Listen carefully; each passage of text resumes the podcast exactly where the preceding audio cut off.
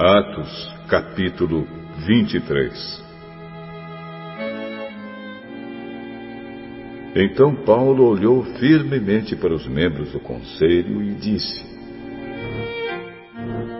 Meus irmãos, tenho vivido até hoje com a consciência limpa diante de Deus.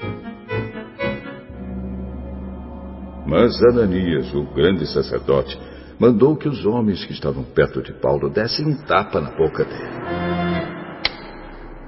Aí Paulo disse a Ananias: Hipócrita, Deus o castigará por isso.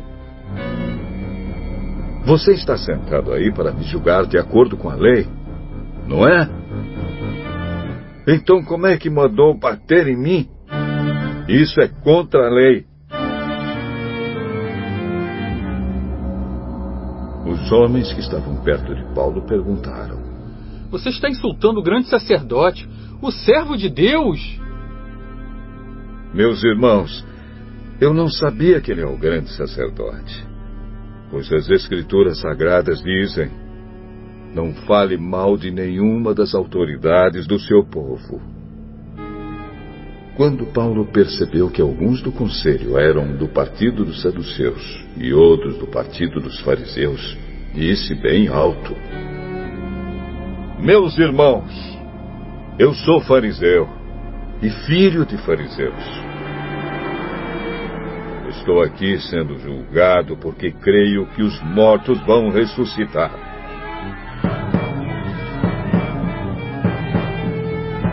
Assim que ele disse isso, os fariseus e os saduceus começaram a discutir e o conselho se dividiu. É que os saduceus não creem que os mortos vão ressuscitar, nem que existem anjos ou espíritos, mas os fariseus creem nessas coisas.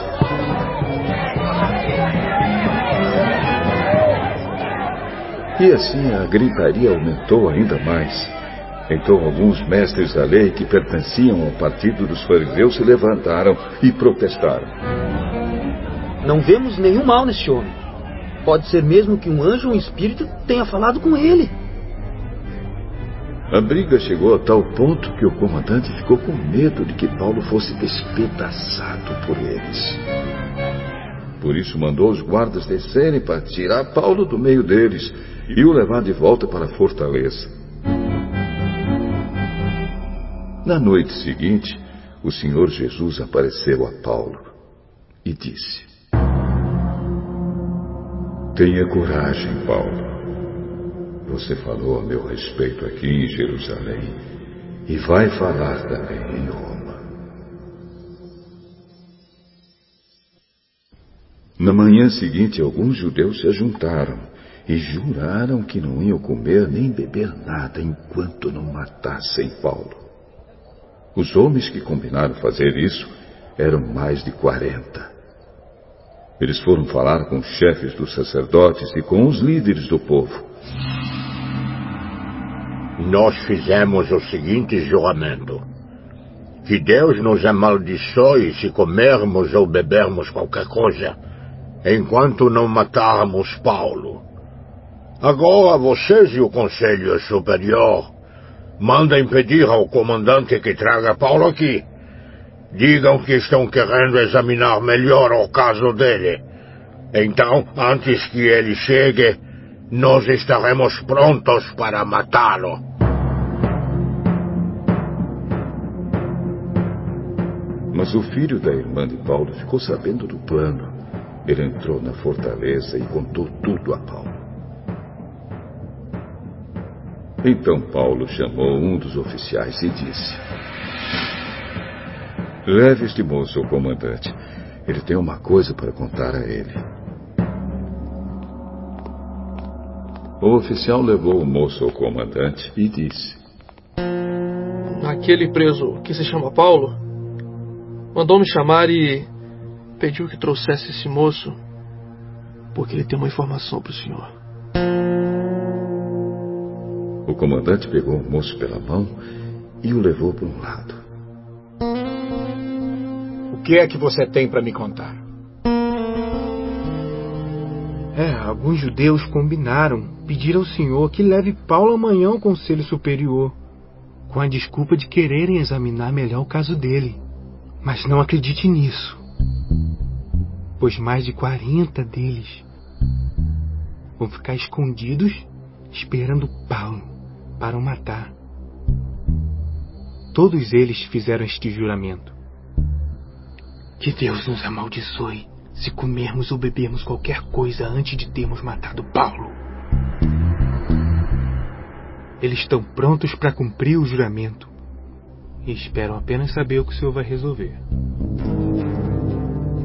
Oh, não diga a ninguém que você me contou isso. E mandou que o moço fosse embora. Então o comandante chamou dois oficiais e disse: Arranjem 200 soldados e mais 70 cavaleiros e 200 lanceiros para ir até a cidade de Cesareia. Estejam prontos para sair daqui às nove horas da noite. Preparem também cavalos para Paulo montar e levem com toda a segurança para o governador Félix. Depois o comandante escreveu uma carta que dizia o seguinte: Excelentíssimo Governador Félix. Saudações. Alguns judeus agarraram este homem e quase o mataram.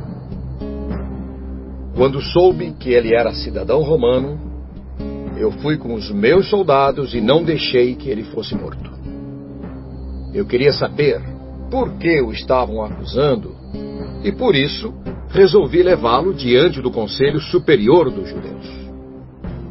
Então, descobri que ele não tinha feito nada para merecer a prisão ou a morte.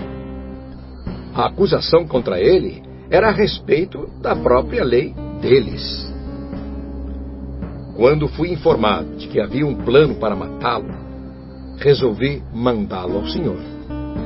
E disse para aqueles judeus que fizessem as acusações na sua presença. Saúde. Cláudio Lícias. Então os soldados cumpriram as ordens. Pegaram Paulo e o levaram durante a noite até a cidade de Antipátride. No dia seguinte, os soldados voltaram para a fortaleza, deixando que os cavaleiros continuassem a viagem com Paulo. Eles o levaram para a cidade de Cesareia, deram a carta ao governador e lhe entregaram Paulo. O governador leu a carta e perguntou a Paulo de onde ele era. Quando soube que era da região da Cilícia, falou: ah, Quando seus acusadores chegarem, eu ouvirei o que você tem para dizer. Em seguida, mandou que ele ficasse preso no palácio do governador.